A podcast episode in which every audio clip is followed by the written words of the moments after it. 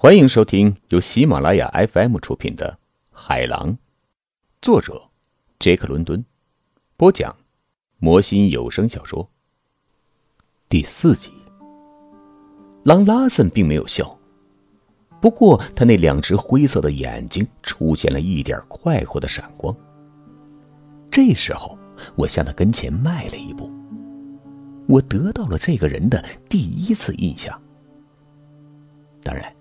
不包括他的身体和我听见的刚才滔滔不绝的谩骂。那张脸五官粗大，棱角生硬，四四方方的样子，不过样样都很般配。第一眼看去显然很硕大，不过再看下去，与身体相比较，脸就显得不那么硕大了。倒是让你相信那张脸后边。隐藏着巨大的与使不完的心智和精神力量，还在他身体深处酣睡。那下颚、下巴和眼睛上方高高凸起和深深前倾的额头，这些相貌特征本身都很强壮，不同一般的强壮，好像在诉说着一种无穷无尽的精神活力和朝气。深藏不露，难以窥视。这种精神很难探测，很难估计，很难用尺寸具体的衡量出来，也很难用相似的类型具体的进行比较和分类。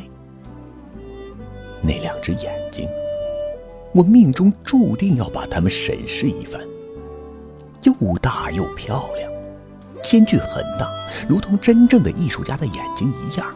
远远的分开，躲在宽厚的眉毛下。浓黑的眉毛高吊在上方，眼睛本身是难以确定的变幻莫测的灰色，从来没有呈现过同一种颜色。睁眼闭眼，颜色变换，如同太阳下抖动的丝绸一般。本身是灰色的，却一会儿深，一会儿浅。一会儿翠蓝，有时候又如同深海的湛蓝。他们是把灵魂伪装起来的眼睛，障眼法千变万化，而在很少的时刻，他们会毫无遮掩的睁开，让灵魂袒露出来，仿佛随时会赤裸裸的闻进这个世界，进行某种奇妙的冒险。一双能够和浅灰色天空的那种无望的阴沉相提并论的眼睛，这双眼睛能够把火苗一把抓住，噼啪作响，像一把挥舞的利剑的闪闪白光。这双眼睛能够像北极的风景一样变得凛冽逼人，转而又变得温暖柔和，与爱共舞。强烈而勇武，诱人而逼人，同时又能让女人们神魂颠倒，牢牢控制，直到他们欢天喜地的俯首帖耳，满怀喜悦和欣慰的做出牺牲。言归正传，因为不高兴做葬礼仪式，我告诉他我不是传教士。他听了，严厉的责问道。你在世上靠什么生活呢？我得坦率的说，过去从来没有人问过我这样的问题，我也从来没有细究过这个问题。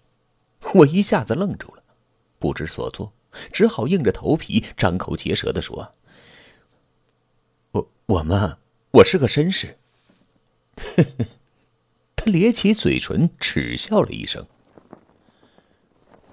我干过活。”我能干活，我急躁的叫喊道，仿佛他是我的判官，我在要求辩护。同时，我也非常明白，我为这事儿辩白，完全是在卖傻。哦，为了生活吗？他身上有一股专横之气，凌驾他人之上。我因此神思恍惚。用佛罗塞斯的话说。是浑身筛糠，像一个瑟瑟发抖的孩子站在严厉的老师面前。那谁养活你呢？他接着责问道。我有一份收入。我毫不迟疑的说：“接下来不想再多说话了，请你原谅我的话吧。这一切和我希望求见您的理由没有任何关系。”然而，他对我的争辩置之不理。呵呵呵，谁挣下的钱？嗯？我想是别人挣下的东西吧。你的父亲？哼，你是依靠死人生活的吧？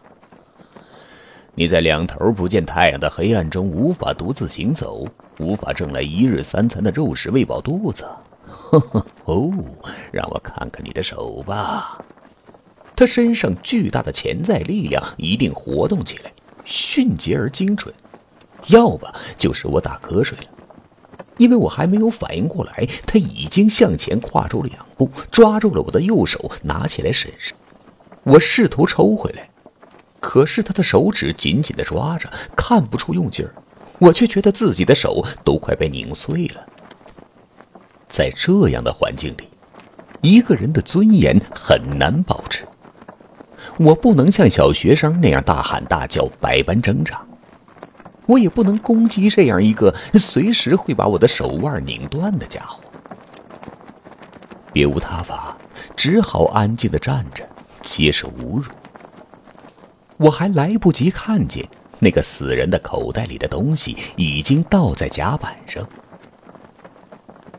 他的身体和他的冷笑，也已经统统装裹进了帆布里。水手约翰森。正在用粗白线把帆布的边缝缝在一起，手掌上戴着皮质的皮掌，把针穿来穿去。狼拉森轻蔑的甩了一下，把我的手放下了。哼，死人的手让你的手保持了柔软，这样的手也只能洗洗碗碟，在厨房打打下手。我希望上岸。我坚定的说：“因为这时我恢复状态了。你估算一下，你推迟会造成的损失，我会悉数包赔的。我有一个更好的提议，完全是为了你的灵魂得到修炼。我的大副死了，船上会有许多人事调动。一个船尾的水手来做大副，船舱打杂工前来填补水手的位置。”而你去填上那个逝者的空缺，签署这次出航的各样文件，每个月二十块钱，膳宿免费，你认为怎么样？记住，这是为了你的灵魂得到修炼，这会让你重新做人，你会及时学会依靠自己的双腿自立，也许还能学会走路呢。啊，呵 呵我没有搭理这个茬儿。我先头看见西南方向那艘船的船帆已经越来越大，越来越清楚了。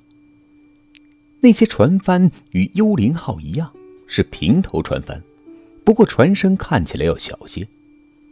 它看样子很好看，一起一落的向我们飞驰过来，显然要在很近的距离开过去。海风刮得越来越厉害了。太阳照射下的几缕愤愤不平的光线已经消失了，大海已经变成了模糊的铅灰色，兴风作浪。这时，向天空抛洒成团的白沫。我们的船行驶得更快，船体倾斜得更厉害。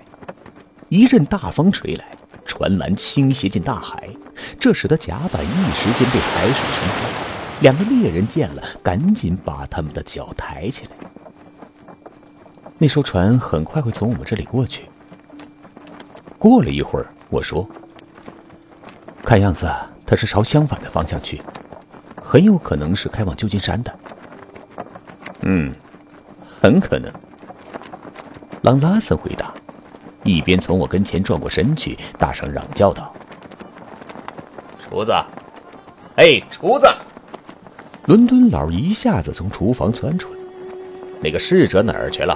让他来见我。是的，船长。托马斯·马格利奇飞快地跑到船尾，消失在舵轮旁边另一个升降口下面。过了一会儿，他又冒出来，身后跟了一个十八九岁的身强力壮的小伙子，脸上怒气十足、恶狠狠的样子。但是朗拉森没有搭理那个宝贝厨子，立即向那个船舱打杂工转过身去。“你叫什么名字，孩子？”乔治·利奇，船长。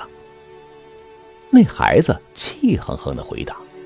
他这种态度很清楚的表明，他看出来他被叫来的原因。嗯，不是爱尔兰人的名字。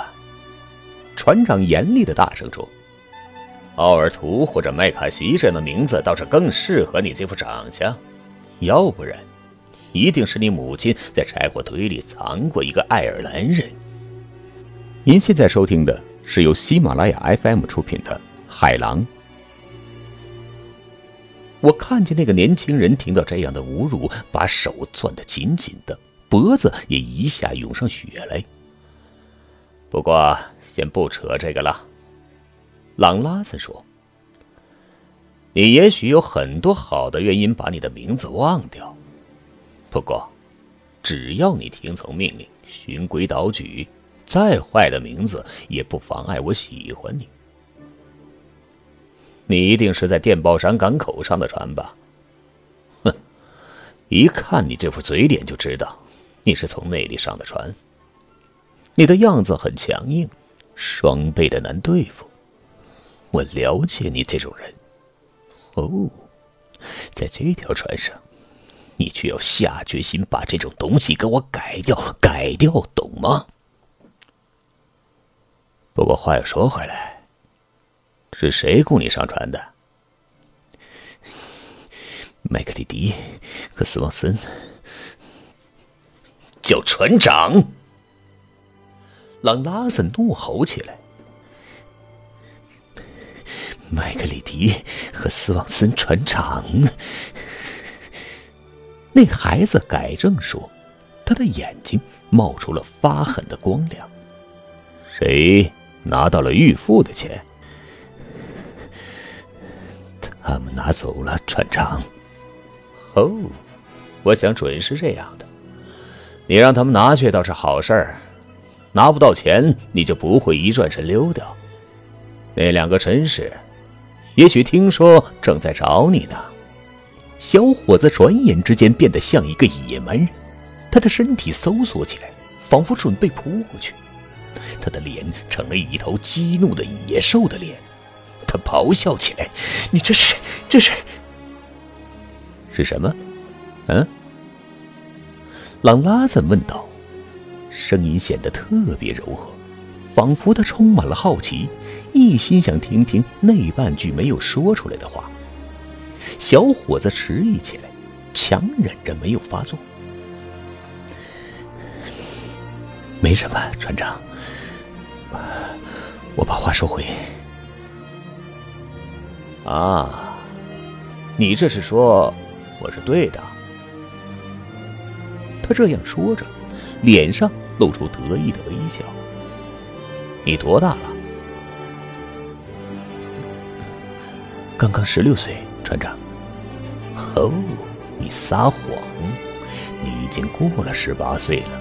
长相比你的实际年龄大，肌肉像匹马儿一样结实。把你的行李给我收拾一下，到前舱去上班吧。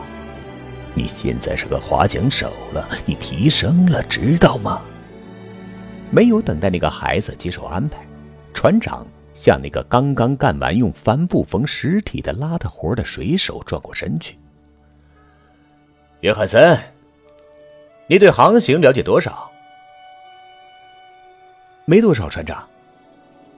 哦，千万别介意，你就是大副了。把你的行李从后舱搬到大副的舱室里去。是是，船长。约翰森开始向前赶去，高兴的回答道。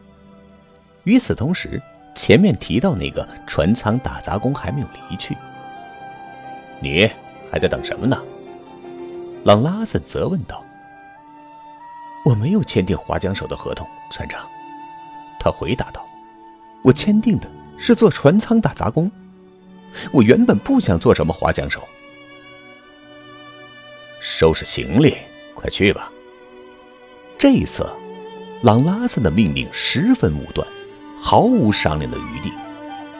那个孩子狠狠的看了一眼，却没有离去。随后，朗拉森的巨大力量又一次活动了一下，完全出乎预料。两秒钟的滴答声都没有响完，他的力量便发作过了。他一下子扑过去，在甲板上跳出六英尺，一拳打在那个小伙子的肚子上。与此同时，仿佛我被猛击一拳一样。我感觉到我的肚子里一阵只想呕吐的震动。我提起这一点，是要表明我的神经组织在当时的敏感反应，是要表明我对这种粗鲁的行径是多么的不习惯。那个船舱打杂工，他的体重少说也有一百六十五磅吧，立即蜷作一团。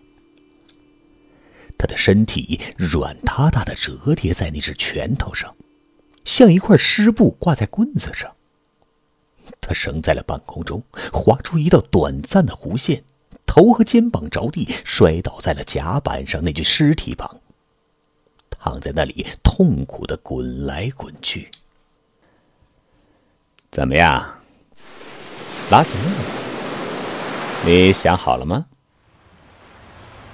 我这时正好瞥见那艘开过来的帆船，现在几乎和我们的船并驾齐驱，相隔不足两百码远。那是一艘非常整齐和干净的小船，我能看见船帆上有个黑色的大号码。我过去看见过临港船只的图片。这是什么船？我问道。临港船，女士水雷号。朗拉森冷冷地说：“把领航员送到开往旧金山去。凭借这股风，这船五六个小时就到达了。请你给他发信号，我也许可以坐上他上岸去。”啊，对不起，我把祈雨书掉进海里去了。他说：“那几个猎人听了，纷纷窃笑。”我迟疑片刻。直愣愣地盯着他的眼睛看，我刚才目睹了那个船舱打杂工的悲惨遭遇，很清楚，我很有可能遭到同样的虐待，或者更糟糕。如同我说的，我迟疑了片刻，我干出了我认为一生中最勇敢的行为。我跑到船边，挥动双臂，大声喊叫：“喂，女士水雷号！”把我带到岸上去！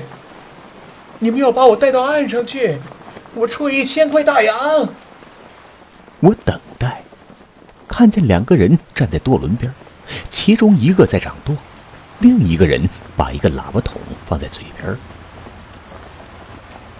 我没有回头看，尽管我时刻都在期待那个野蛮的人从身后朝我打来要命的一拳。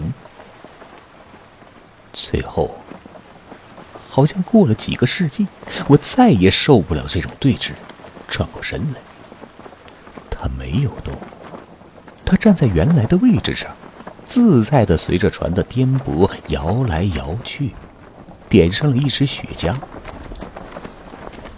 怎么回事儿？出什么事儿了？这是从女士水雷号上传来的喊叫。是的，是的，我大声叫喊，把肺都快喊炸出来了。生与死的大事情，你们要把我带到岸上去，一千块大洋。我的水手喝多了，旧金山威士忌，受不了了。狼拉斯在身后大声喊叫。这一位用大拇指指了指我。正在幻想海蛇和猴子呢。女士水雷号上的那个人对着喇叭筒大笑起来。那艘临港船哗啦啦的开了过去。替我好好的教训他一顿。这是传来的最后一声喊叫。那两个人挥了挥胳膊，表示告别。我绝望的靠在栏杆上，眼看着那艘干净利落的小帆船迅速的远去，把我们之间的荒凉的海域渐渐的拉大。五六个小时之后，它很有可能就到达旧金山了。我的头像炸裂了，我的喉咙来了一阵疼痛，仿佛我的心撞击到了那里。一阵卷起的浪头冲起船帮，给我的嘴里泼进了咸咸的浪花。海风强劲的吹拂，幽灵号倾斜的力把背风的那一边船栏压进了水里。我能听见海水冲上甲板的声音。过了一会儿，我转过身来，看见那个船舱打杂工磕磕绊绊的站起来了。他的脸白森森的，痛苦的变了形状。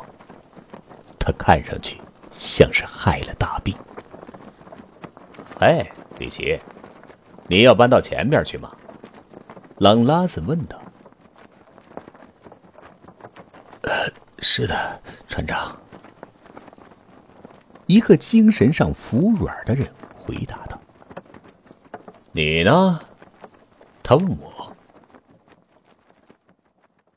听众朋友们，本集播讲完毕，感谢您的收听。